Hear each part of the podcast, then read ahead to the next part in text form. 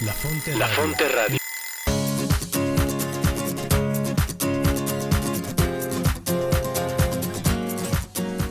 Bienvenidos a tu programa La Brújula.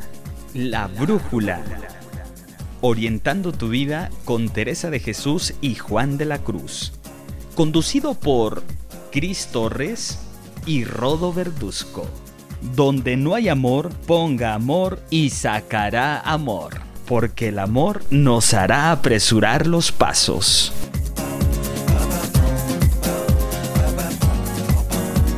From Jamaica to the world, it's just love. It's just love. Yeah. Why must the children Hola, ¿qué tal amigos? ¿Cómo están? Pues les damos la bienvenida a su programa La Brújula. Orientando tu vida con Teresa de Jesús y Juan de la Cruz. Estamos transmitiendo como siempre desde el Centro de Espiritualidad del Carmen de Toluca, aquí en el Estado de México.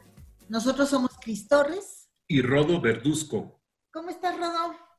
Bien, Cristi, estamos contentos nuevamente. Siempre estamos contentos en nuestros programas, ¿verdad? Claro. Como así debe es. ser. Oye, ¿qué te parece si antes de empezar les recordamos a nuestros amigos las diferentes plataformas que tienen para escucharnos? Pues mira, una de ellas es nuestra página de internet y ahí nos encuentran como lafonteradio.com.mx. Otra opción es la página de los Carmelitas Descalzos aquí en la provincia de San Alberto y la página es ocd.org.mx. También nos pueden escuchar por medio de nuestra página de Facebook y ahí nos buscan como La Fonte Radio. Y por último, también hay una página que se llama emisoras.com.mx y también nos encuentran como La Fonte Radio. Bastantes opciones, Cristi, para que nos puedan escuchar nuestros amigos. Y bueno, eh, no solamente nos escuchen, sino también que inviten a más. Inviten, cada vez ya somos más de 4 mil seguidores y bueno, lo que queremos es que se- seguir creciendo y seguir impulsando la espiritualidad carmelita. Claro, y les recordamos pues estar al pendiente de nuestra programación durante todo el día. Así es. Y bueno, amigos, les mandamos saludos también a todos nuestros queridos frailes y a los locutores de la Fonte Radio. Y a, nuestro- a nuestros seguidores, ya tenemos nuestros pequeños, nuestro pequeño grupo de fans, ¿no? Y también a los seguidores de él, invitado que tenemos el día de hoy, que a rato les vamos a decir quién es el invitado. También tiene sus seguidores, ¿eh? Sí, sí, ya tiene sus fans por ahí. Sí. Oye, pues ya no le hagas de emoción. Bueno, pues nada más recordarles que somos un matrimonio que apoyamos en el Centro de Espiritualidad del Carmen de Toluca. Cristi apoya en, en Teresa de Jesús y yo apoyo en San Juan de la Cruz, en los diplomados. Y muy bien, pues se nos queman las habas porque siempre nos quedamos cortos en el tiempo. En el tiempo del programa y déjenme presentarles nuevamente con ustedes, con fanfarrias y todo esto, a nuestro querido amigo, profesor, ¿qué más le podemos decir? director espiritual, maestro de maestros de San Juan de la Cruz, ya se imaginarán quién es. Bueno, pues es Fray Tomás Hostos. Tom, bienvenido nuevamente, Tom. Buenas tardes o buenos días a, a los que nos escuchan en la mañana o en la noche. Hola Cristi, hola Rodo y un Ah. saludo a todo nuestro auditorio. Y bueno, pues muchas gracias por, por volverme a invitar, aunque ya les habíamos anunciado que nuestro último tema quedó inconcluso y prometimos hacer este segundo programa. Claro, pues dándonos esa libertad ¿no? de seguir profundizando en la persona humana a través de lo que Dios hace en nosotros, a través de las virtudes en nuestras creencias. ¿verdad? Claro. Y, y vamos a hablar de un tema que me encanta. Bueno, nos encanta. Claro, y quedó inconcluso la vez pasada.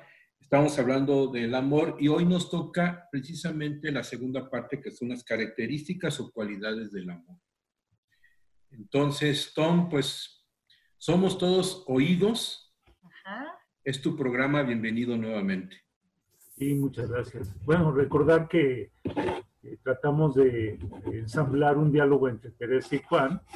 Y, y bueno, pues estamos tratando sobre la persona humana desde la perspectiva de ambos, cómo la enriquecen ambos con su experiencia, con su sabiduría, Teresa desde las virtudes humanas, el ser humano con las virtudes, el Juan de la Cruz con las virtudes teologales, y, y, bueno, pues ya habíamos tocado el punto básico a donde queríamos llegar, que es descubrir lo que le da sentido a la vida, lo que, cómo eso calienta el corazón a través de una devoción afectiva.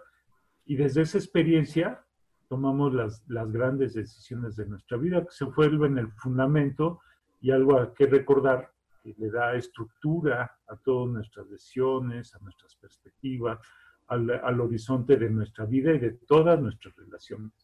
Después pues, hablamos ya en concreto de este punto de partida, no como un punto de llegada, sino como un despegue de nuestra vida madura, adulta, y como la fe se vuelve un ejercicio de fidelidad a, a las personas, a Dios, a nosotros mismos, ¿verdad? es una fidelidad que va unida al amor y cuando empezamos a tocar este tema del amor de unas con otras, que es el amor, puede ser cualquier tipo de amor. Uh -huh.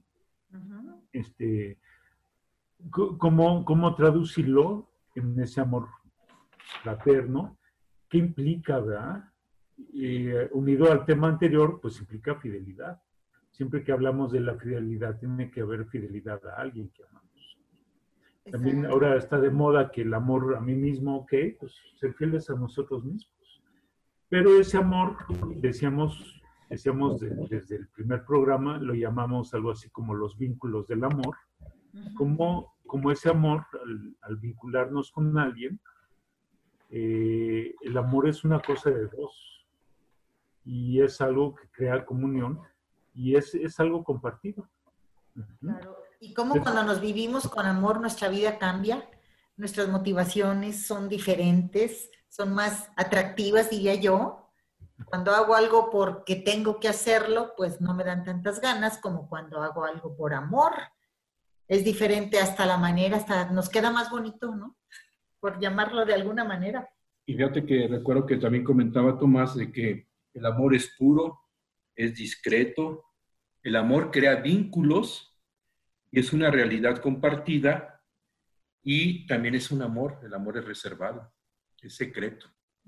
Por la intimidad que crea, ¿verdad? Intimidad es algo sagrado en lo que dos personas se comunican y no se comunican solo algo, sino se, se comparten ellos mismos. Algo muy bonito cuando hablamos de la oración como, como trato de amistad con Dios, dice Juan de la Cruz, el trato de amistad así lo define Teresa, pero Juan de la Cruz dice que en la oración Dios es el donante y es el don. O sea, cuando Dios nos da su gracia, no nos da algo extra a Él, ¿no? Será Él mismo, Él es el don. Y cuando yo entro en, esa, en ese vínculo con Dios, lo que llamamos el matrimonio espiritual o la unión con Dios, es una, es una donación plena y lo que le doy no, es, no son mis cosas, sino le doy mi vida, le doy mi ser, le doy mi corazón, le doy mi pensamiento. De hecho, el santo dice que un pensamiento del hombre vale más que todo el mundo, por eso solo Dios es digno de él. Y cuando se lo damos a otra realidad, o sea, no, no que consideremos otras cosas, pero cuando mi pensamiento lo pongo en una idea o en una realidad que no va fundamentada en este amor, dice, se lo hurtamos, se lo hurtamos porque el pensamiento no es una idea, es, es mi conciencia, es lo que yo percibo de ti o de los otros y que anidan en mi corazón y se vuelve, se vuelve un, un don conmigo mismo que se lo ofrezco a Dios. Y fíjate qué interesante, también hablabas de, de, que era un vínculo y lo que decía San Juan de la Cruz, ¿no? Que la unión está hecha desde que Dios nos dio esa capacidad y por medio de las virtudes teologales, de la fe, la esperanza y la caridad, nosotros vamos descubriendo esa misma capacidad que nos dio Dios, ¿verdad? Y también, sí, adelante, Tom. Ahorita que dice esa capacidad, por ejemplo, si, si alguien me dijera, oye, ¿tú quién eres para darle tu vida a Dios? Quiere decir que para Dios mi vida es lo más valioso. ¿Quién soy? Cuando yo me doy, descubro el valor, porque yo como regalo para Dios, pues no puedo ser cualquier regalo. Claro, cuando tenemos, queremos regalar algo, no damos algo insignificante, porque entonces, ¿para qué lo damos? hasta ahora sí que de pena ajena, ¿no? Mejor te evitas la pena. O Cristi, o das lo que te sobra, ¿no? Pues, O sea, pero- ¿para qué das lo que te sobra? Sí, claro. Si es una persona a la que amo, pues le doy lo mejor que puedo. Claro. Si no, pues hacemos el roperazo, ¿no? Como decimos. Claro, y no es un roperazo, ¿verdad? Claro. Porque ni siquiera yo estoy guardado en el ropero. Ya tengo mi envoltura, pero como entrego, pues que me quite la envoltura. Claro. Y desde ahí empieza el regalo. Claro, es el amor de unos con otros, ¿verdad? Y, y fíjate, se da con Dios, pero ese mismo que se puede dar con Dios, se da a otros. O sea, eso nos ayuda a cobrar conciencia que cuando entro en relación con alguien, en esa relación descubro la sacralidad de mi ser. Y, y entonces una relación interpersonal de la que sea, padre e hijo, madre e hijos, hijas, amigo con amigo, entre esposos, es sagrado. O sea, y los vínculos son sagrados. De hecho, sagrado quiere decir reservado. O sea, soy separado, pero no soy separado por exclusión, soy separado para ti. Ajá. Y entonces, cuando se hacen vínculos, está tocando la sacralidad y el valor de tu ser humano. Por eso descubro quién soy. Y, y por eso el tema es la persona humana en sus relaciones. Porque cuando yo toque mis relaciones con la conciencia de lo sagrado que somos para el otro, o el otro para mí, me doy cuenta de mi grandeza. Y ahí cobro conciencia de quién soy, no por un libro, no por una sabiduría, este, por una ideología, sino por una in- íntima experiencia de comunicarnos en una relación. Claro, oye, y no sé si a ustedes les pase, pero a mí sí me pasa que cuando doy un regalo, desde el momento en que lo estoy preparando, lo estoy envolviendo, este, ya estoy gozando. O sea, imaginarme la cara que va a poner la persona, si va a ser sorpresa, si le va a costar mucho trabajo eh, desenvolverlo, etcétera. Desde ahí, desde la preparación, este, yo lo voy gozando. Con mayor razón cuando el regalo no es algo material, sino es una expresión de amor, por ejemplo. Mira, me encanta la, la- la figura que escogiste, un regalo. Un regalo. Y si yo soy consciente de, de lo que voy a regalar desde que lo estoy envolviendo, ya lo estoy gozando. Ahora, imagínate, si yo soy ese regalo, ¿cuál es la envoltura? Ahí les va Juan de la Cruz. Mi personalidad, ¿Y mi... cuál es la envoltura? Dice, dice que un amante que espera, pues tener ese encuentro de fusión, de fundirse con su amado. Y entonces en, en la canción sexta del, del poema de la noche dice, en mi pecho florido, que entero para él solo se guardaba. Allí quedó dormido y yo le regalaba. Y el ventalle de cedro se heredaba. ¿Cuál es su regalo? Es el pecho de ella. Guau. Dios no escandalizar a nadie. ¿Y cómo está? Está desnudo y se guarda solo para él. Pero tiene una envoltura, son las flores. Ah, mira. En el muy romancero es muy erótico, ¿eh? Pero el- las flores son las virtudes. O sea, si yo cuando amo a alguien me ejercito en la virtud. Nada Claro. más acuérdense cuando eran adolescentes y se enamoraban. Ajá. No es que quisieras tirar rostro o maquillar tu imagen, pero te daban ganas de ser virtuoso para que ella se enamorara de ti. Claro, Y te claro. revestías de virtudes. Y entonces para Juan de la Cruz, el pecho desnudo de ella está adornado con, con flores, que son las virtudes. Guau, qué Para que él guste y guste de dormirse entre los olores de esas flores, que son el adorno o la envoltura del pecho de ella. Ajá. Porque además ahí se duerme. Pero en la canción 17 del Cántico B Ajá. dice, dice que allí, allí se apacienta él entre las flores. Apacentarse es alimentarse. Entonces se alimenta del amor de ella. No de las flores, sino entre las flores, tocando toda la hermosura de ella, que es su perfume. Guau, así Pero o más romántico. Esa es la envoltura. No, el santo es dice uno, no, ese tipo se las gastaba de una Como dice- manera Como decimos ahorita, erótica, el cantar de los cantares. Claro, como decimos ahorita, derrama miel. Derrama miel. Sí. Ah, ah, ok, qué, bueno que dijiste eso, porque ahí te va otra imagen de él. Fíjate lo que dice, hemos dicho en algún programa anterior, Ajá. recordando a Octavio Mondragón, Sí. que en, un- en una conferencia dice, el amor es la capacidad que nos da Dios de transformar cualquier realidad, por más dura que sea, en una oportunidad, en recrear una circunstancia. Y este, bueno, Juan de la Cruz dice que cuando no hay amor, pon amor y sacarás amor. Pero él tiene una imagen de la abeja. Ajá. Ah, tenemos que hablar de esa imagen. Ahorita es el momento. Sí. Dice, dice, la canción 27 de Cántico dice, toca el tema del amor y dice que cuando yo tengo esta experiencia de amor con Dios, quedo, quedo, eh, ¿cómo dice? Quedo hecho, pero usa un verbo. Bueno, quedo transformado en amor. O sea, yo soy amor. El amor hace semejanza. Dios es amor, me ama, lo amo. Por semejanza me transforma en amor como Él. Entonces la esencia del ser humano es su capacidad de ser amoroso como Dios es amoroso. Y entonces dice, es como la abeja, es como la abeja, que de toda hierba amarga labra la miel del amor. Ah, O sea, el, el amor es la capacidad de dulcificar mm. cualquier relación humana que está descompuesta. Ay, qué padre, qué padre comparación.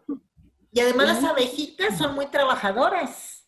O sea, yo no puedo dejar ahí las cosas y que el amor crezca nomás porque sí.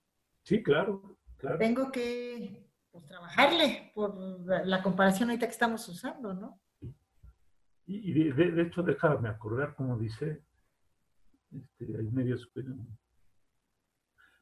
Esto lo comenta cuando la canción dice, allí me dio su pecho, allí me enseñó ciencia muy sabrosa, la ciencia de amor, que le llama la mística teología, es una ciencia que se aprende juntamente gustando y saboreando. Y ahí viene sabiduría de sapere, saborear. Ok. Y me enseñó ciencia muy sabrosa. Y yo le di de hecho, yo le di de hecho a mí sin dejar cosa. Le di todo. Todo. Como te suene, todo. Allí le prometí de ser su esposa. Y más que aquí transforma a la esposa, la transforma en abeja. Ok. Que siempre está trabajando por su esposo. Transformando todo en miel le está preparando la casa para que el, el esposo guste de estar en ella, de ser su morada. Mm. Es increíble el santo, ¿eh? es, es, es- es- es puro, pura miel. Pensó en todo. En todo, en todo. Lo va guardando en la memoria, ¿no? Perdón, claro, claro, Entonces, eso todas las potencias en el amor. Sí. Bu- Bueno, memoria que y lo va a le van a caer con la guillotina, pero fíjate, voy a usar la imagen de la, de la abeja en Teresa. Ajá. Es curiosísimo, ella la usa para la humildad, Ajá. Sí. porque para ella la humildad es el fundamento del amor. Ajá. Eh, La, eh, la- la humildad es andar en verdad. Y la verdad, o sea, estamos en el campo del entendimiento. La verdad la descubro por la fe, o sea, la luz que me infunde Dios para poder entender. Dice ella que en la oración entendemos, en la meditación Entendía. entendemos verdades. Claro. O sea, Dios me va revelando la verdad, eso es la fe, para que el- esa verdad sea el fundamento de mis relaciones, o sea, sea el fundamento del amor. Y cuando habla en las moradas, dice que, que somos como la abejita de la humildad que anda en todas las moradas. Entonces, eh, juntemos en ese símbolo, si lo ponemos en diálogo de Teresa y Juan, en Teresa es la humildad que produce el amor, y en Juan es el amor que produce la miel a partir de cualquier realidad amarga. Qué O sea, con ellos no hay pierde. No, claro que no. Cada vez que veamos una abejita nos vamos a acordar del amor. Y de. Teresa y de Juan. Y cuando, cuando te recuerdas qué es lo que sucede, pues despertamos. Claro, Ajá. despertamos, despertamos. ¿Y, y qué les parece si entonces, si, si cada uno de nosotros es una abeja, cuando creamos ese vínculo, creamos una comunidad, aunque sea de dos? Y la comunidad la podemos representar con la colmena, Perfecto. Ajá. con la casa, con la la morada, casita. con el castillo, la colmena. Claro. Ay, qué padre. Una colmena, está padrísimo. Sí, sí. Bueno, ahora, ¿qué le falta a la colmena? Me voy a seguir, me voy a Sí, seguir, porque si no me van a guillotinar. Ok. ¿Qué pasa en la colmena? ¿Vea que la colmena está plena? ¿Está plena de qué? O sea, no le falta De nada miel, para ¿no? hacer. Está llena de miel, está llena de celdas, está llena de obreras, está llena de, de zánganos, está, tiene la reina, pues está plena. No, aquí, concepto de plenitud, no le falta nada, está plena. Y, y creo que cuando preparábamos el programa en diálogo, decíamos que queríamos hablar de las propiedades del amor y la primera propiedad que queríamos hablar era esta plenitud. Ujú. Ajá. O sea, ¿cuándo es el mejor momento para amar? Cuando estoy pleno. Sí. De hecho, O una sea- persona que no está, que no está plena, que no se siente bien, no puede amar. Va, va a amar de una manera infantil. Un niño pues, le falta desarrollarse. Tiene dependencias, está bien, es un niño, pero no está desarrollado para entregarse. Claro. a dar, porque más bien está para recibir. Pero ¿cuál es el momento propio para amar? El momento de la plenitud. Entonces, aquí sí quiero hacer una distinción de cómo en el Carmelo, y creo que así es en el Evangelio, nosotros queremos amar para que me llenen. Ah, es que no me llena, no me llena mis expectativas, o no me llena mis gustos. Y entonces, mm, claro, cuando nos casamos, es que yo esperaba que él me diera lo que me falta, como si estuviéramos incompletos. Eso es muy platónico. Nos partieron, éramos una naranja, nos partieron en dos y andas buscando tu media naranja. Estoy incompleto, ¿no? En el Evangelio es, Dios me hace pleno. Y cuando estoy pleno, tengo la madurez, soy el hombre nuevo, para poder tocar la existencia del otro como un regalo. Un regalo para poderle encantar la vida. O sea, en el Evangelio el amor es la plenitud que he recibido de Dios para poder compartirla con alguien. Sí, Como un regalo, no como una exigencia. A mí me preocupa cuando un cristiano dice es que yo tengo derecho a que me amen. A ver, el amor es un regalo. Si es un derecho, ya no es un regalo. Claro. Y, yo creo que nadie de nosotros va a sentir ganas de amar a alguien cuando está obligado a hacerlo. Porque cuando es un derecho, tengo la obligación de, de llenar el derecho del otro. No. Yo creo que en la experiencia de Dios en el Evangelio, y creo que Carmelo se traduce muy bien, es como me relaciono con Dios, que Él me llena el corazón para poder yo regalar mi vida a alguien. Y eso también cambia mucho la perspectiva de las relaciones humanas. Porque una cosa es que yo te devore a ti para que me satisfagas. Ajá. Y otra cosa es como Dios me planifica para que yo te- no te satisfaga, te encante la vida. Claro. Y entonces yo me vuelvo un acontecimiento en tu vida, no como un evento, sino como una persona, que al darme, al entregarme, te lleno de plenitud. ¿Cómo, cuando, ¿Cómo puedo darme cuenta que una relación es sana o es para mí? Porque desde que me toca o desde que me abraza, no es que me llene el corazón de, de cosas, me hace tocar mi plenitud y me encanta mi, mi existencia, porque me ilumina y lo que ilumina es mi grandeza, no mi vacío. De otra manera voy a estar arrebatándole amor al otro y me lo voy a estar devorando y entonces esa- eso va a cansar la relación y la va a romper. Y muchas veces colgamos nuestras expectativas o nuestras carencias en nuestra relación con el otro. No. Primero, y yo creo que ese es el amor de unas con otras, primero necesitamos tener esa experiencia de Dios que nos llena, para que no, nosotros no toleremos esas carencias que solo Dios puede llenarlas para endosárselas al otro y hacer daño a nuestras relaciones. Sí. Dice Teresa que un verdadero amador olvida su contento por buscar el del otro. Sí. ¿Verdad que si tengo necesidad no me puedo olvidar de mí? Porque la necesidad no tiene ley. En cambio, cuando estoy, mi necesidad está satisfecha, ahí nace el amor. Porque entonces ya no te exijo o ya no te endoso nada, te lo regalo. Claro. Si no sería algo egoísta. Claro, te, hago girar en torno de mí, en vez de que mi amor me ponga a gravitar en torno a ti, como si tú fueras mi sol y yo tu tierra, como si tú fueras mi tierra y yo tu luna. Y ahí viene todo el tema de las relaciones tóxicas, cómo nos confundimos y entonces nos perdemos. Y le perdemos el valor al, al- al amor, entonces andamos confundidos y entonces andamos dando migajas de amor o aceptando migajas de amor. O, o peor, mendigando amor. Exacto. Y eso es terrible. O sea, el amor no se mendiga.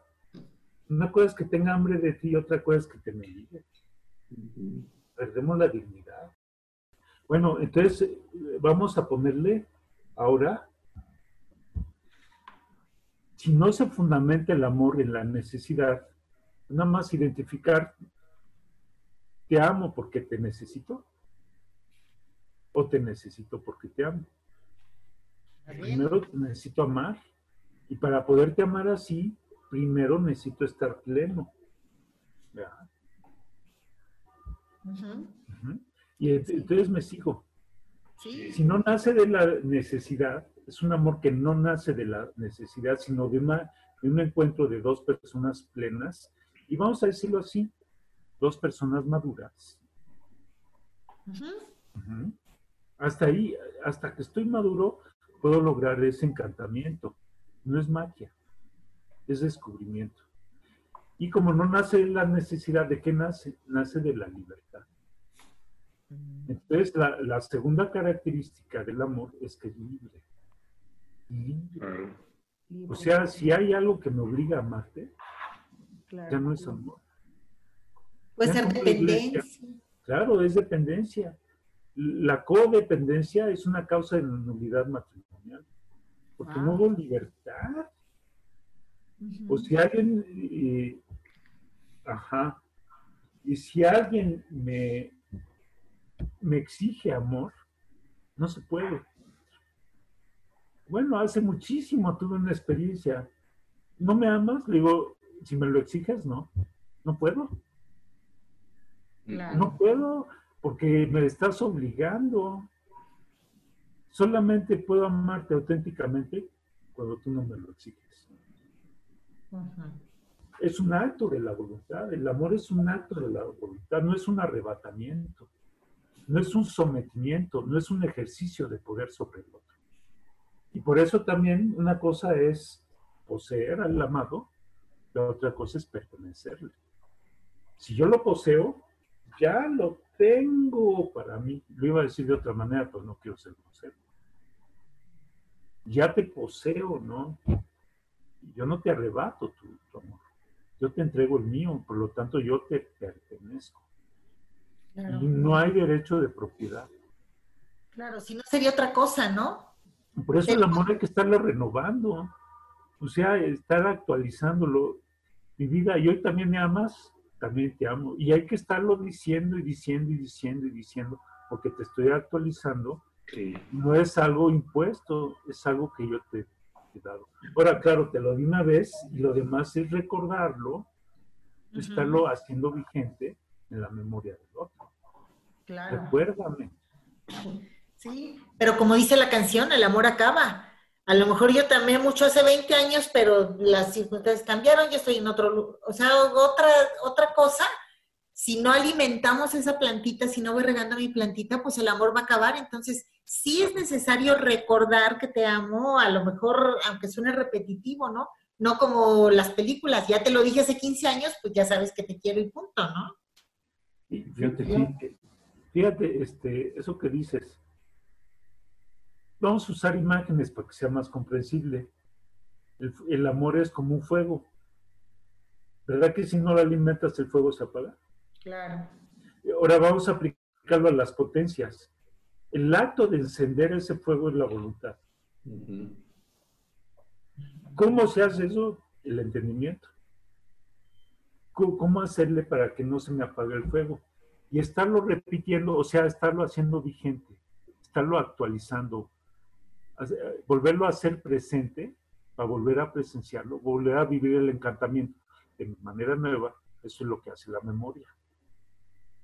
Recordar, recordar es despertar, es mantener viva la presencia del otro, es hacerla vigente, estarla recordando, actualizando. O sea, la memoria no es un asunto del pasado. No. El pasado es, el pasado es donde sacamos los leños para incendiar y hacer cada vez más grande el, prese- la- el presente del amor. La memoria es para el presente. Y si se nos olvida, si se nos olvida, se nos apaga. Claro. Es- eso, eso lo hace la memoria. ¿Cómo me doy cuenta? La fe me ilumina, el amor de Dios me inflama, me planifica y la esperanza me quita todo lo que pueda apagar el amor. Y me recuerda, me, me vuelve a proporcionar todo lo que está calentando el amor, su combustible, Sí, te va a para que nunca se nos apague. Pues sí, ¿Te gusta? ¿Es tuyo? Cuídalo, avívalo, pues no seas aburrido, no te me duermas. La- ¿Verdad que el que anda enamorado no se duerme? No. Se pasa la noche en vela. Vela. ¿Por ausencia o por presencia? Ya me entendí. Claro. No dejas de estar pensando y amando, ¿no? Recordando, etcétera. Claro. Y en presencia no te puedes dormir. Sí, estoy pensando en la oración del huerto, no pudieron estar conmigo, etcétera. Ya, ya captaron, ¿no? Muy bien. Que tengo oídos para oír que oiga. Bueno, entonces ya van las dos, las dos, eh, dos propiedades fundamentales. La primera es, bueno, la, la- la verdad, ¿no? Fidelidad a esa verdad. La plenitud y la libertad. Y entonces quiero decir algo de Teresa. Sí. Todo esto lo trata en el camino de perfección. Pero de lo primero que dice, como está viendo las relaciones interpersonales entre las hermanas, o la relación que puedan tener con cualquier persona que venga a la reja, dice que nadie les quite la libertad.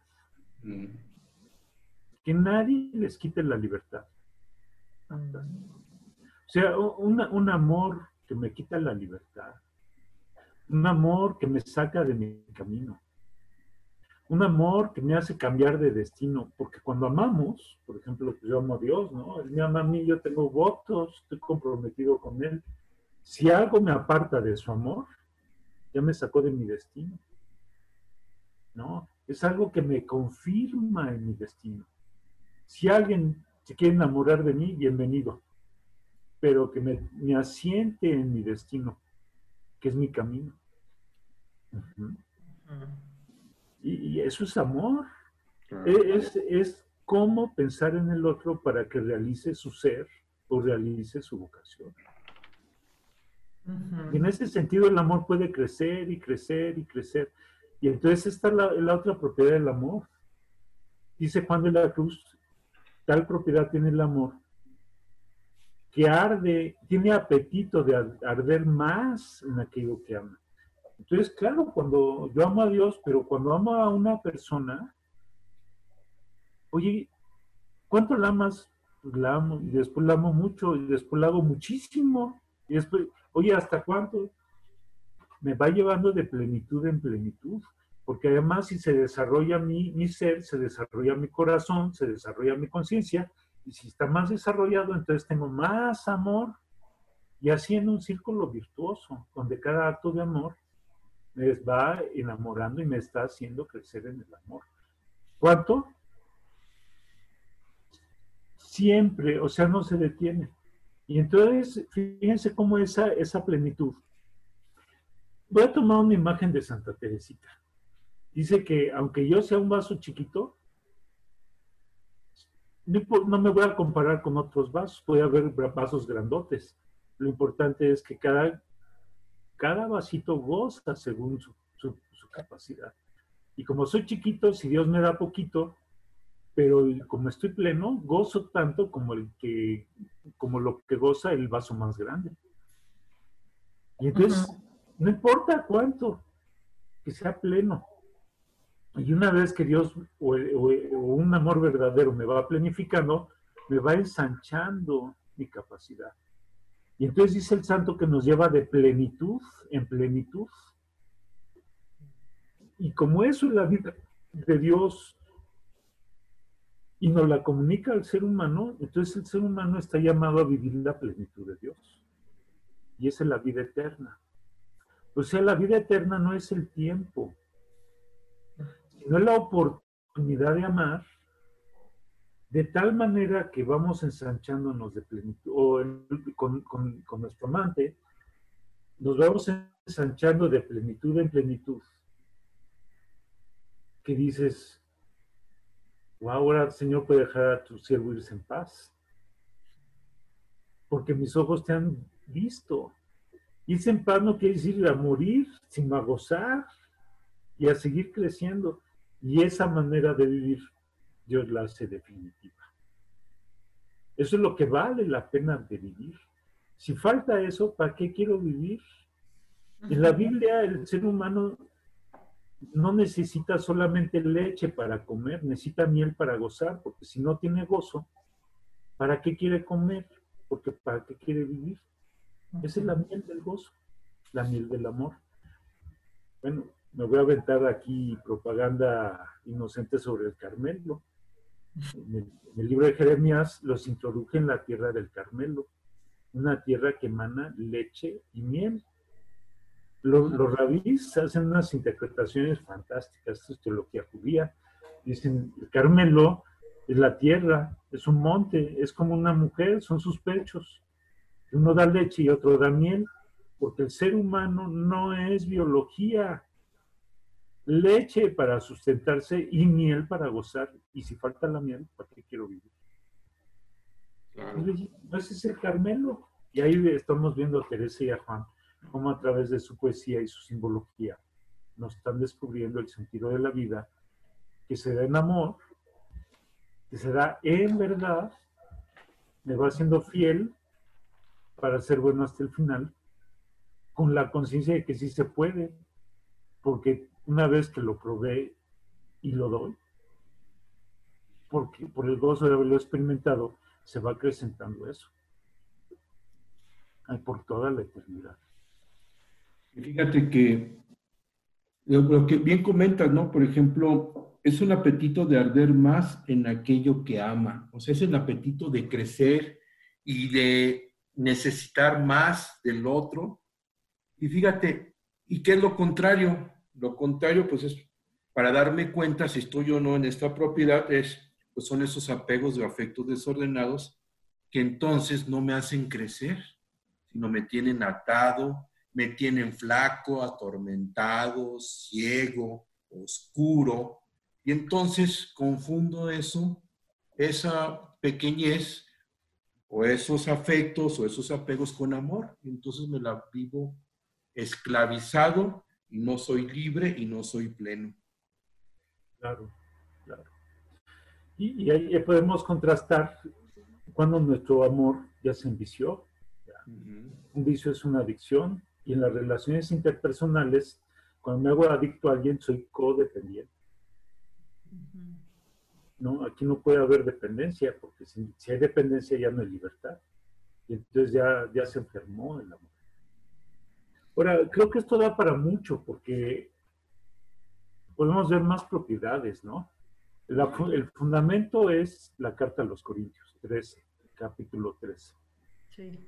Como, como el amor, más que un sentimiento, aunque vaya a veces aderezado de sentimientos profundos, son actitudes, es una manera de ser, una manera de ser adulta, de adaptarme al otro, de pensar en el otro, qué necesita el otro, no que necesito yo, ¿verdad? Uh -huh. pensar en el otro, olvidarme de mí mismo.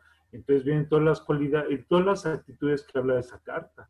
la paciencia, la servicialidad, la tolerancia, la comprensión, la capacidad de escucha. Y que muchas veces va acompañada no de sentimientos positivos, sino también de dolores o de, de actos de paciencia, ¿no? No sé, en fin.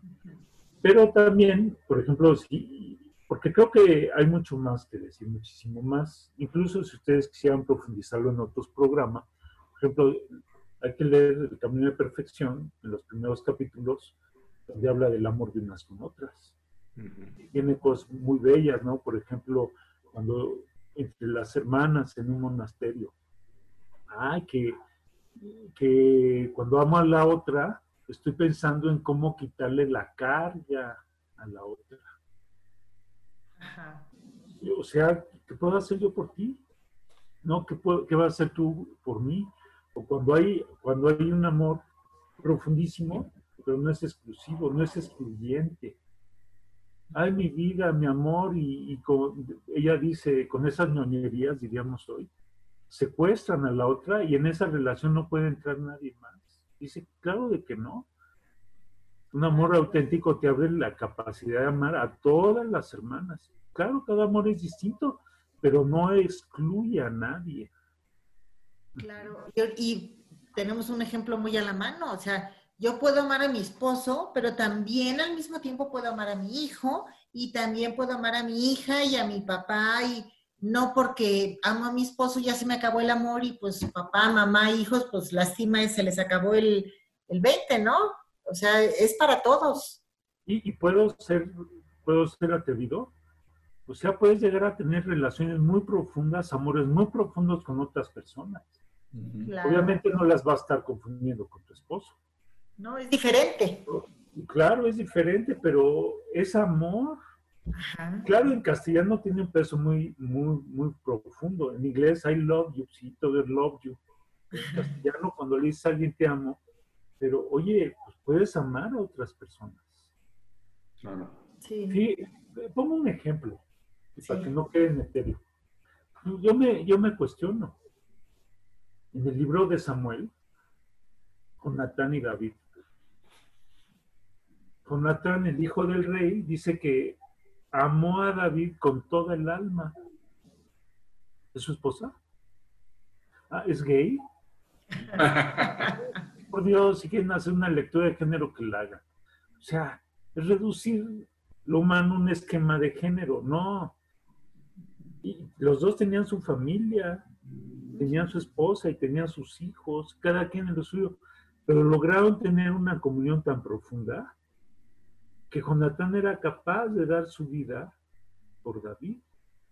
Y la última vez que se ven, en ese amor entrañable que se profesan, ese es el lugar santo donde Dios se revela.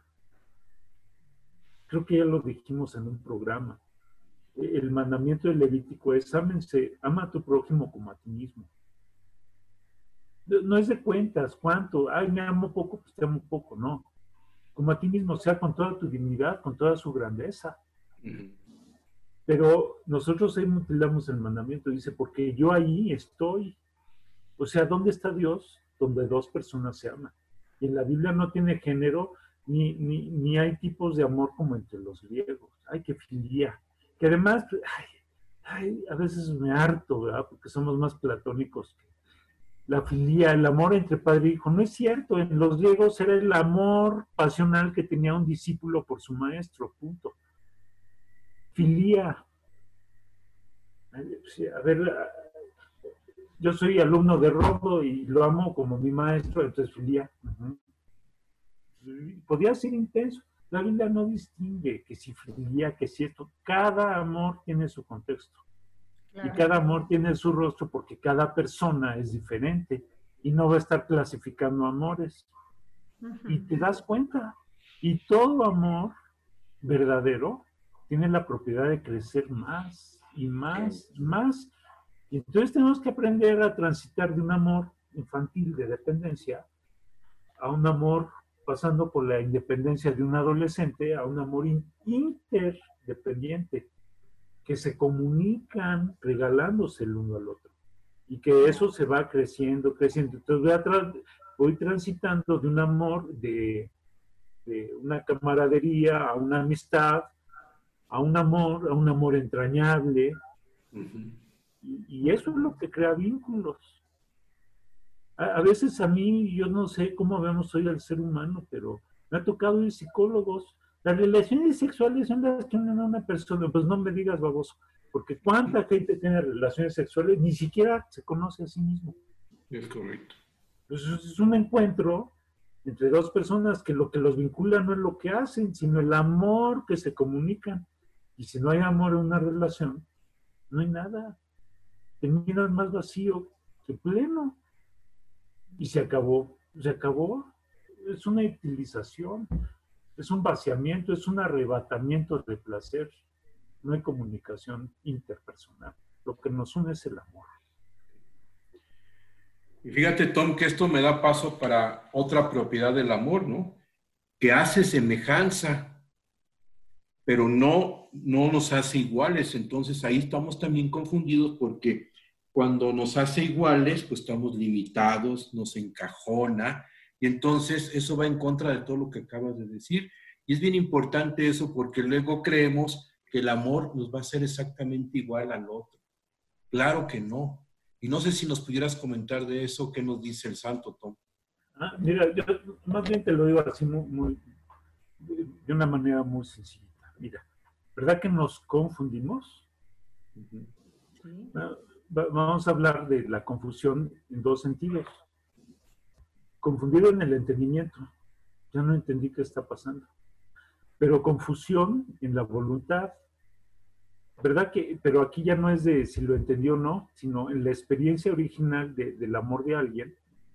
¿Qué busca todo ser humano? Todos ne- tenemos hambre de ser amados y todos tenemos necesidad de amar, o sea, de entregarnos a alguien. Porque esa es nuestra naturaleza, porque somos semejantes a Dios. Pero el problema es que cuando, cuando me entrego, ¿por qué me entrego?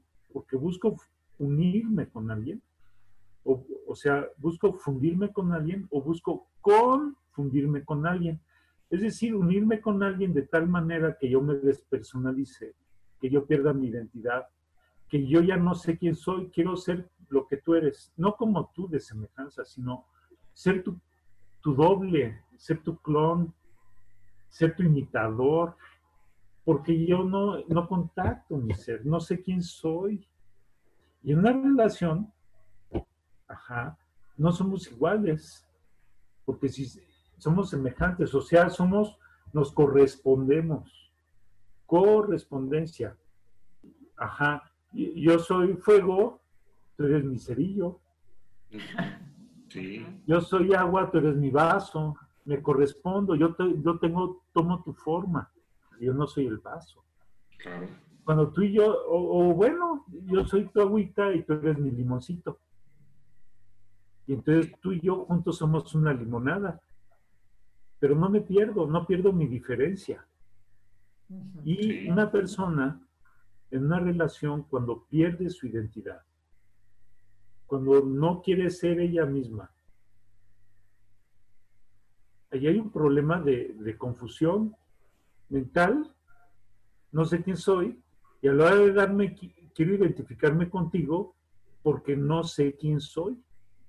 Un amor verdadero me debe ayudar a tocar quién soy en el reconocimiento del otro. No es lo mismo un hombre que una mujer, y a mí que no me vengan con, con babosadas de género que la mujer es un invento humano.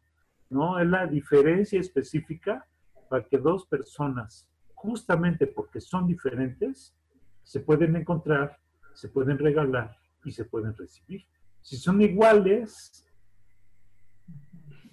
o sea, si no son macho y hembra, ¿cómo embonan? Pues es repetición. Eso se llama capitalismo llevado al extremo en las relaciones interpersonales. Yo siento que algunas, algunas teorías de género, perdón, mucho respeto para el género, pero algunas son una ideología chafísima, vertida en el género, de una mentalidad, una ideología, una idolatría capitalista o burguesa, productiva. Que reproducen más de lo mismo, en vez de el amor dar la bienvenida a la diferencia. Justamente porque somos diferentes, yo te puedo regalar algo que tú no tienes y puedo recibir algo que yo no soy. Entonces, ¿dónde está el encanto? Es una clonación, el otro va a ser una clonación de mi ego. Qué aburrido. No, perdón, pero pues así no hay ni Kama Sutra espiritual que me ayude a superar el ego. Perdón, ay, me van a, me van a guillotinar. Vamos a...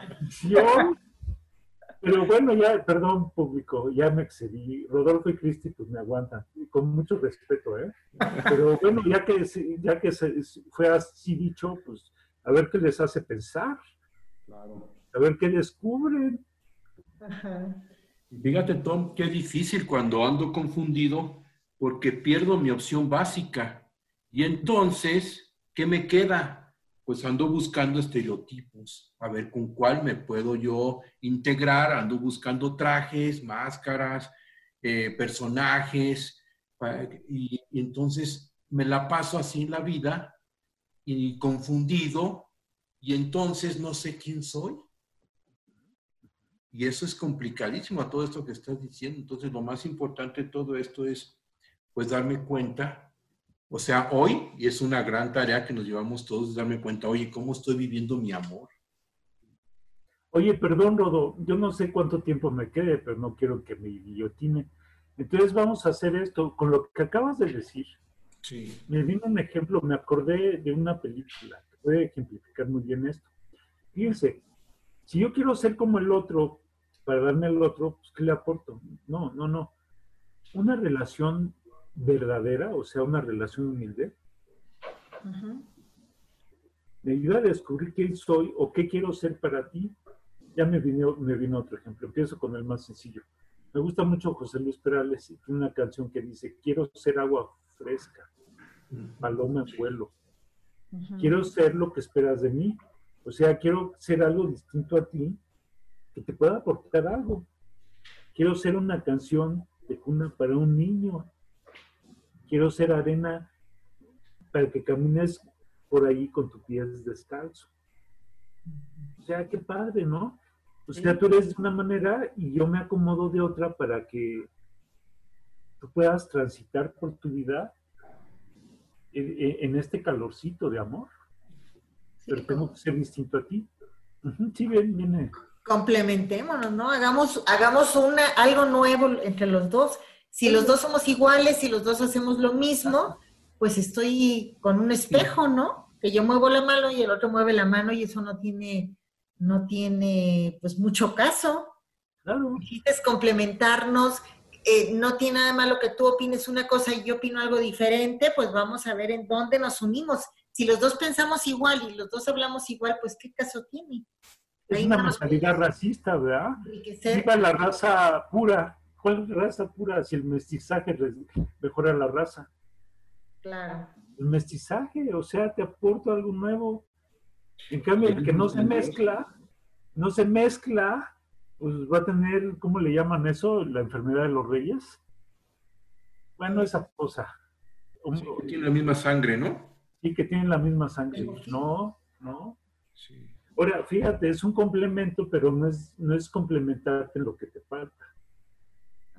Sino es un exceso.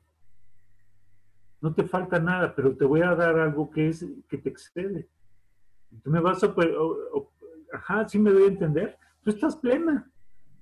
Te voy a regalar algo que no necesitas, pero que te va a adornar. Es un exceso y entonces es como el agua. ¿Le falta algo al agua? No. ¿Le falta algo al limón? No. ¿Verdad que juntos son algo nuevo? Claro. Son limonada. Sí. No le falta nada a nadie. Es un exceso. Me diste algo que yo no necesitaba y que no era, pero que contigo se recreó mi vida, porque a partir de ahora contigo soy limonada. Somos. Y fíjense, eso lo manejan muy bien Teresa y Juan. Teresa dice, divino y humano, juntos. Y Juan dice, ni es obra del Espíritu Santo solo, ni es obra del alma sola, sino del Espíritu y del alma, juntos. Imagina lo que sentirá Dios cuando está matrimoniado conmigo, que yo le pueda agregar ese plus a su plenitud divina para hacer conmigo una nueva creación. Él puede hacer la creación, él solo la hizo sin mí, pero ahora que estoy yo, quiere que yo con él juntos decidamos cómo sigue la creación. Juntos. Él ya sabe que se siente hacerla como Dios, pero como yo no me confundo con él, cuando estamos juntos, entonces me, toma en cuenta a mí, me deja meter mi mano tosca y entonces le, le recompongo toda su divinidad y se debe poner bien contento porque eso ya no sale de él, sale de mí. Juntos. Y me faltó el segundo ejemplo.